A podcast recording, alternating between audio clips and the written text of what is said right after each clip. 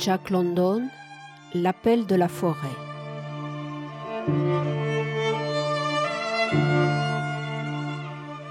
Chapitre 1 La loi primitive.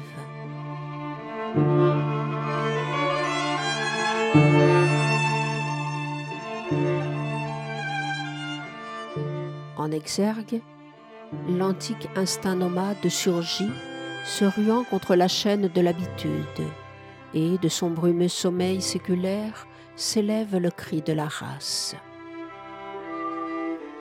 Buck ne lisait pas les journaux et était loin de savoir ce qui se tramait vers la fin de 1897, non seulement pour lui, mais contre tous ses congénères.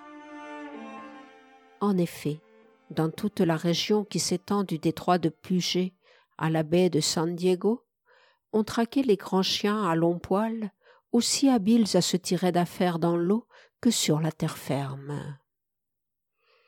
Les hommes, en creusant la terre obscure, y avaient trouvé un métal jaune enfoncé dans le sol glacé des régions arctiques, et les compagnies de transport ayant répandu la nouvelle à grand renfort de réclame, les gens se ruaient en foule vers le nord. Et il leur fallait des chiens, de ces grands chiens robustes aux muscles forts pour travailler, et à l'épaisse fourrure pour se protéger contre le froid. Buck habitait cette belle demeure, située dans la vallée ensoleillée de Santa Clara, qu'on appelle le domaine du juge Miller. De la route, on distingue à peine l'habitation à demi cachée par les grands arbres, qui laissent entrevoir la large et fraîche véranda régnant sur les quatre faces de la maison. Des allées soigneusement sablées mènent au perron, sous l'ombre tremblante des hauts peupliers, parmi les vertes pelouses. Un jardin immense et fleuri entoure la villa, puis ce sont les communs imposants, écuries spacieuses, où s'agitent une douzaine de grooms et de valets bavards, cottages couverts de plantes grimpantes pour les jardiniers et leurs aides. Enfin, l'interminable rangée des serres, treilles et espaliers, suivis de vergers plantureux, de gras pâturages, de champs fertiles et de ruisseaux jaseurs. Le monarque absolu de ce beau royaume était depuis quatre ans le chien Buck, magnifique animal dont le poids et la majesté tenaient du gigantesque Terre-Neuve Elno, son père, tandis que sa mère Sheps, fine chienne collée, de pure race écossaise, lui avait donné la beauté des formes et l'intelligence humaine de son regard. L'autorité de Buck était indiscutée il régnait sans conteste non seulement sur la tourbe insignifiante des chiens d'écurie, sur le carlin japonais Toots, sur le mexicain Isabelle, étrange créature sans poils dont l'aspect prêtait à rire, mais encore sur tous les habitants du même lieu que lui. Majestueux et doux, il était le compagnon inséparable du juge qu'il suivait dans toutes ses promenades. Il s'allongeait d'habitude au pied de son maître, dans la bibliothèque, le nez sur ses pattes de devant, clignant des yeux vers le feu, et ne marquant que par un imperceptible mouvement des sourcils l'intérêt qu'il prenait à tout ce qui se passait autour de lui. Mais apercevait-il au dehors les fils aînés du juge, prêts à se mettre en selle, il se levait d'un air digne et daignait les escorter. De même, quand les jeunes gens prenaient leur bain matinal dans le grand réservoir cimenté du jardin, Buck considérait de son devoir d'être de la fête. Il ne manquait pas non plus d'accompagner les jeunes filles dans leurs promenades à pied ou en voiture. Et parfois on le voyait sur les pelouses, portant sur son dos les petits enfants du juge, les roulant sur le gazon et faisant mine de les dévorer de ces deux rangées de dents étincelantes les petits l'adoraient, tout en le craignant un peu, car Buck exerçait sur eux une surveillance sévère et ne permettait aucun écart à la règle. D'ailleurs, ils n'étaient pas seuls à le redouter. Le sentiment de sa propre importance et le respect universel qui l'entourait, investissant le bel animal d'une dignité vraiment royale. Depuis quatre ans, Buck menait l'existence d'un aristocrate blasé, parfaitement satisfait de soi-même et des autres, peut-être légèrement enclin à l'égoïsme, ainsi que le sont trop souvent les grands de ce monde. Mais son activité incessante, la chasse, la pêche, le sport, et surtout sa passion héréditaire pour l'eau fraîche, le gardaient de tout alourdissement et de la moindre déchéance physique. Il était, en vérité, le plus admirable spécimen de sa race qu'on pût voir. Sa vaste poitrine, ses flancs évidés sous l'épaisse et soyeuse fourrure, ses pattes droites et formidables, son large front étoilé de blanc, son regard franc, calme et attentif, le faisaient admirer de tous. Telle était la situation du chien Buck lorsque la découverte des mines d'or du Klondike attira vers le nord des milliers d'aventuriers. Tout manquait dans ces régions neuves et désolées, et pour assurer la subsistance et la vie même des émigrants, on dut avoir recours aux traîneaux attelés de chiens, seuls animaux de trait capables de supporter une température arctique. Buck semblait créé pour jouer un rôle dans les solitudes glacées de l'Alaska. Et c'est précisément ce qui advint, grâce à la trahison d'un aide jardinier. Le misérable Manoël avait pour la loterie chinoise une passion effrénée, et ses gages étant à peine suffisants pour assurer l'existence de sa femme et de ses enfants, il ne recula pas devant un crime pour se procurer les moyens de satisfaire son vice. Un soir, que le juge présidait une réunion et que ses fils étaient absorbés par le règlement d'un nouveau club athlétique, le traître Manoël appelle doucement Buck, qui le suit sans défiance, convaincu qu'il s'agit d'une simple promenade à la brume. Tous deux traversent sans encombre la propriété, gagnent la grande route et arrivent tranquillement à la petite gare de College Park. Là, un homme inconnu place dans la main de Manoël quelques pièces d'or, tout en lui reprochant d'amener l'animal en liberté. Aussitôt, Manoël jette au cou de Buck une corde assez forte pour l'étrangler en cas de résistance. Buck supporte cet affront avec calme et dignité. Bien que ce procédé inusité le surprenne, il a par habitude confiance en tous les gens de la maison, et sait que les hommes possèdent une sagesse supérieure même à la sienne. Toutefois, quand l'étranger fait mine de prendre la corde, Buck manifeste par un profond grondement le déplaisir qu'il éprouve. Aussitôt la corde se resserre, lui meurtrissant cruellement la gorge et lui coupant la respiration. Indigné, Buck se jette sur l'homme, alors celui-ci donne un tour de poignet vigoureux, la corde se resserre encore. Furieux, surpris, la langue pendante, la poitrine convulsée, Buck se tord impuissant, ressentant plus vivement l'outrage inattendu que l'atroce douleur physique. Ses beaux yeux se couvrent d'un nuage, deviennent vitreux.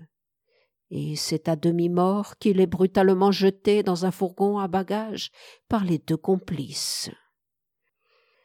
Quand Buck revint à lui, tremblant de douleur et de rage, il comprit qu'il était emporté par un train, car ses fréquentes excursions avec le juge lui avaient appris à connaître ce mode de locomotion.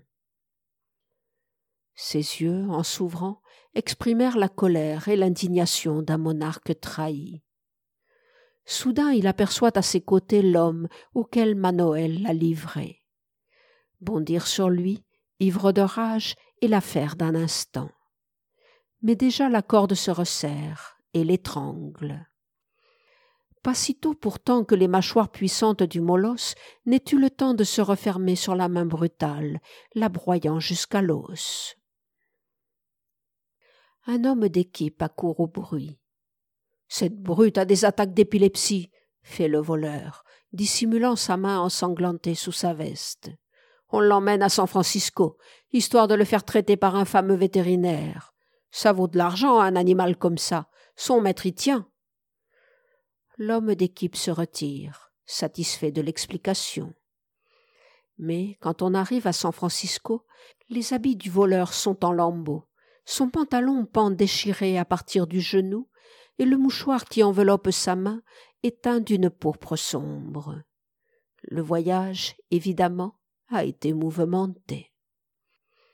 Il traîne Buck à demi-mort jusqu'à une taverne louche au bord de l'eau, et là, tout en examinant ses blessures, il ouvre son cœur au cabaretier. Sacré animal, en voilà un enragé, grommelle-t-il en avalant une copieuse rasade de gin. Cinquante dollars pour cette besogne-là. Par ma foi, je ne recommencerai pas pour mille. Cinquante? fait le patron. Et combien l'autre a-t-il touché? Hum, Il n'a jamais voulu lâcher cette sale bête pour moins de cent grogne l'homme. Cent cinquante? Pardieu, il les vaut, ou je ne suis qu'un imbécile, fait le patron, examinant le chien. Mais le voleur a défait le bandage grossier qui entoure sa main blessée. Du diable si je n'attrape pas la rage exclame-t-il avec colère. Pas de danger, c'est la potence qui t'attend, ricane le patron. Dis donc, il serait peut-être temps de lui enlever son collier. Étourdi, souffrant cruellement de sa gorge et de sa langue meurtrie, à moitié étranglé, Buck voulut faire face à ses tourmenteurs. Mais l'accord dut raison de ses résistances. On réussit enfin à limer le lourd collier de cuivre marqué au nom du juge. Alors les deux hommes lui retirèrent la corde et le jetèrent dans une caisse renforcée de barreaux de fer. Il y passa une triste nuit, ressassant ses douleurs et ses outrages. Il ne comprenait rien à tout cela. Que lui voulaient ces hommes? Pourquoi le maltraitaient ils ainsi? Au moindre bruit, il dressait les oreilles, croyant voir paraître le juge, ou tout au moins un de ses fils. Mais lorsqu'il apercevait la face avinée du cabaretier, ou les yeux louches de son compagnon de route, le cri joyeux qui tremblait dans sa gorge se changeait en un grognement profond et sauvage.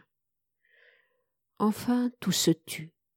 À l'aube, quatre individus de mauvaise mine vinrent reprendre la caisse qui contenait Buck et la placèrent sur un fourgon. L'animal commença par aboyer avec fureur contre ses nouveaux venus mais s'apercevant bientôt qu'il se riait de sa rage impuissante, il alla se coucher dans un coin de sa cage et y demeura farouche, immobile et silencieux. Le voyage fut long. Transbordé d'une gare à une autre, passant d'un train de marchandises à un express, Buck traversa à toute vapeur une grande étendue de pays. Le trajet dura quarante-huit heures. De tout ce temps, il n'avait ni bu ni mangé. Comme il ne répondait que par un grognement sourd aux avances des employés du train, ceux-ci se vengèrent en le privant de nourriture. La faim ne le tourmentait pas autant que la soif cruelle qui desséchait sa gorge, enflammée par la pression de la corde. La fureur grondait en son cœur et ajoutait à la fièvre ardente qui le consumait et la douceur de sa vie passée rendait plus douloureuse sa condition présente. Buck, réfléchissant en son âme de chien à tout ce qui lui était arrivé en ces deux jours, pleins de surprises et d'horreurs, sentait croître son indignation et sa colère, augmentées par la sensation inaccoutumée de la faim qui lui tenaillait les entrailles. Malheur au premier qui passerait à sa portée en ce moment le juge lui-même aurait eu peine à reconnaître en cet animal farouche le débonnaire compagnon de ses journées paisibles. Quant aux employés du train, ils poussèrent un soupir de soulagement en débarquant à Seattle la caisse contenant la bête fauve. Quatre hommes, l'ayant soulevée avec précaution, la transportèrent dans une cour étroite et noire, entourée de hautes murailles, et dans laquelle se tenait un homme court et trapu la pipe aux dents, le buste pris dans un maillot de laine rouge, aux manches roulées au-dessus du coude. Devinant en cet homme un nouvel ennemi, Buck, le regard rouge, le poil hérissé, les crocs visibles sous la lèvre retroussée, se rua contre les barreaux de sa cage avec un véritable hurlement. L'homme eut un mauvais sourire. Il posa sa pipe, et, s'étant muni d'une hache et d'un énorme gourdin, il se rapprocha d'un pas délibéré. Dis donc, tu ne vas pas le sortir, je pense, s'écria un des porteurs en reculant. Tu crois ça? Attends un peu, fit l'homme, insérant d'un coup sa hache entre les planches de la caisse. Les assistants se hâtèrent de se retirer et reparurent au bout de peu d'instants perché sur le mur de la cour, en bonne place pour voir ce qui allait se passer. Lorsque Buck entendit résonner les coups de hache contre les parois de sa cage, il se mit debout, et, mordant les barreaux, frémissant de colère et d'impatience, il attendit. À nous deux, l'ami. Tu me feras les yeux d'eau tout à l'heure, grommela l'homme au maillot rouge et, dès qu'il eut pratiqué une ouverture suffisante pour livrer passage à l'animal, il rejeta sa hache et se tint prêt, son gourdin bien en main. Buck était méconnaissable, l'œil sanglant, la mine hagarde et farouche, l'écume à la gueule, il se rua sur l'homme, pareil à une bête enragée. Mais au moment où ses mâchoires de fer allaient se refermer en étau sur sa proie, un coup savamment appliqué en plein crâne le jeta à terre. Ses dents s'entrechoquent violemment, mais se relevant d'un bond, il s'élance, plein d'une rage aveugle. De nouveau, il est rudement abattu. Sa rage croît. Dix fois, vingt fois, il revient à la charge, mais à chaque tentative, un coup formidable, appliqué de main de maître, arrête son élan. Enfin, Étourdi, hébété, Buck demeure à terre, haletant. Le sang dégoutte de ses narines, de sa bouche, de ses oreilles. Son beau poil est souillé d'une écume sanglante. La malheureuse bête sans son cœur généreux, prête à se rompre de douleur et de rage impuissante. Alors l'homme fait un pas en avant, et, froidement, délibérément, prenant à deux mains son gourdin, il assène sur le nez du chien un coup terrible. L'atroce souffrance réveille Buck de sa torpeur. Aucun des autres coups n'avait égalé celui-ci. Avec un hurlement fou, il se jette sur son ennemi. Mais, sans s'émouvoir, celui-ci empoigne la gueule ouverte et, broyant dans ses doigts de fer la mâchoire inférieure de l'animal, il le secoue, le balance, et finalement, l'enlevant de terre à bout de bras, il lui fait décrire un cercle complet et le lance à toute volée contre terre, la tête la première. Ce coup, réservé pour la fin, lui assure la victoire. Bug demeure immobile, assommé. Hein? Crois-tu qu'il n'a pas son pareil pour mater un chien? crient les spectateurs enthousiasmés. Ma foi, dit l'un d'eux en s'en allant, J'aimerais mieux casser des cailloux tous les jours sur la route et deux fois le dimanche que de faire un pareil métier. Cela soulève le cœur. Buck, peu à peu, reprenait ses sens, mais non ses forces. Étendu à l'endroit où il était venu s'abattre, il suivait d'un œil atone tous les mouvements de l'homme au maillot rouge. Celui-ci se rapprochait tranquillement. Eh bien, mon garçon, fit-il avec une sorte de rude enjouement. Comment ça va-t-il? Un peu mieux, hein? Paraît qu'on vous appelle Buck, ajouta-t-il en consultant la pancarte appendue au barreau de la cage. Bien. Alors, Buck, mon vieux, voilà ce que j'ai à vous dire. Nous nous comprenons, je crois. Vous venez d'apprendre à connaître votre place. Moi, je saurai garder la mienne. Si vous êtes un bon chien, cela marchera. Si vous faites le méchant, voici un bâton qui vous enseignera la sagesse. Compris, pas vrai? Entendu. Et, sans nulle crainte, il passa sa rude main sur la tête puissante, saignant encore de ses coups. Buck sentit son poil se hérisser à ce contact, mais il le subit sans protester. Et quand l'homme lui apporta une jatte d'eau fraîche, il but avidement. Ensuite il accepta un morceau de viande crue que l'homme lui donna, bouchée par bouchée. Buck, vaincu, venait d'apprendre une leçon qu'il n'oublierait de sa vie. c'est qu'il ne pouvait rien contre un être humain armé d'une massue. Se trouvant pour la première fois face à face avec la loi primitive, envisageant les conditions nouvelles et impitoyables de son existence, il perdit la mémoire de la douceur des jours écoulés et se résolut à souffrir l'inévitable. D'autres chiens arrivaient en grand nombre, les uns dociles et joyeux, les autres furieux comme lui-même. Mais chacun à son tour apprenait sa leçon. Et chaque fois que se renouvelait sous ses yeux la scène brutale de sa propre arrivée, cette leçon pénétrait plus profondément dans son cœur. Sans aucun doute possible, il fallait obéir à la loi du plus fort.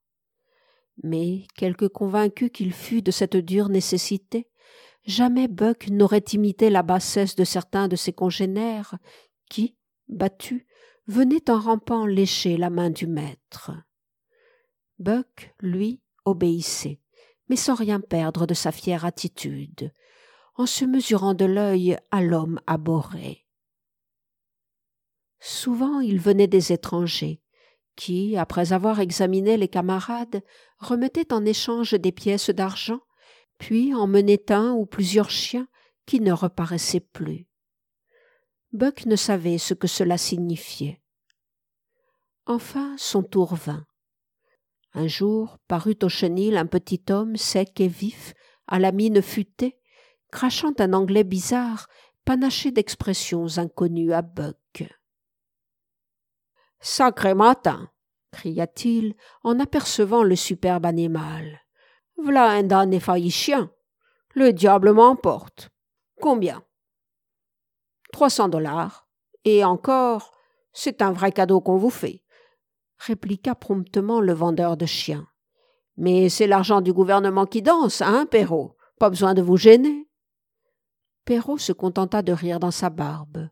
Certes non, ce n'était pas trop payé pour un animal pareil, et le gouvernement canadien ne se plaindrait pas quand il verrait les courriers arriver moitié plus vite que d'ordinaire.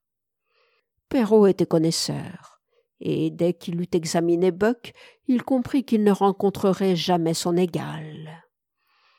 Buck, attentif, entendit teinter l'argent que le visiteur comptait dans la main de son dompteur. Puis Perrault siffla Buck et Curly, Terre-Neuve d'un excellent caractère, arrivé depuis peu et qu'il avait également acheté. Les chiens suivirent leur nouveau maître. Perrault emmena les deux chiens sur le paquebot narwal, qui se mit promptement en route. Et tandis que Buck, animé et joyeux, regardait disparaître à l'horizon la ville de Seattle, il ne se doutait guère que ses yeux contemplaient pour la dernière fois les terres ensoleillées du sud. Bientôt Perrault descendit les bêtes dans l'entrepont et les confia à un géant à face basanée qui répondait au nom de François. Perrault était un franco-canadien suffisamment bronzé, mais François était un métis indien franco-canadien beaucoup plus bronzé encore. Buck n'avait jamais rencontré d'homme du type de ceux-ci. Il ne tarda pas à ressentir pour eux une estime sincère, bien que dénués de toute tendresse, car s'ils étaient durs et froids, ils se montraient strictement justes. En outre, leur intime connaissance de la race canine rendait vain tout essai de tromperie et leur attirait le respect. Buck et Curly trouvèrent deux autres compagnons dans l'entrepôt du narwal. L'un, fort matin d'un blanc de neige, ramené du Spitzberg par le capitaine d'un baleinier, était un chien au dehors sympathique, mais d'un caractère faux. Dès le premier repas, il vola la part de Buck. Comme celui-ci, indigné, s'élançait pour reprendre son bien, la longue mèche du fouet de François siffla dans les airs et, venant cingler le voleur, le força de rendre le butin mal acquis. Buck jugea que François était un homme juste et lui accorda son estime. Le second chien était un animal d'un caractère morose et atrabilaire. Il sut promptement faire comprendre à Curly, qui multipliait les avances, sa volonté d'être laissé tranquille. Mais lui, du moins, ne volait la part de personne.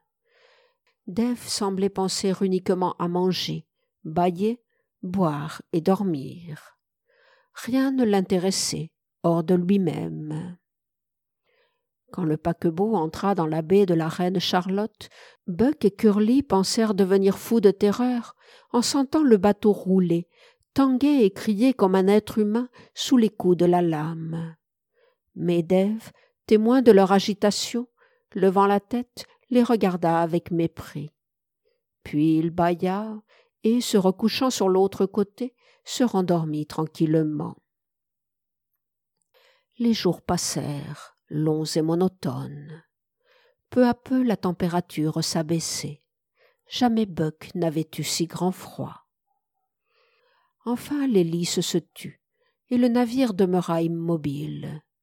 Mais aussitôt une agitation fébrile s'empara de tous les passagers. François accoupla vivement les chiens et les fit monter sur le pont.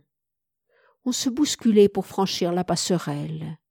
Et tout à coup, Buck se sentit enfoncé dans une substance molle et blanche, semblable à de la poussière, froide et mouillée.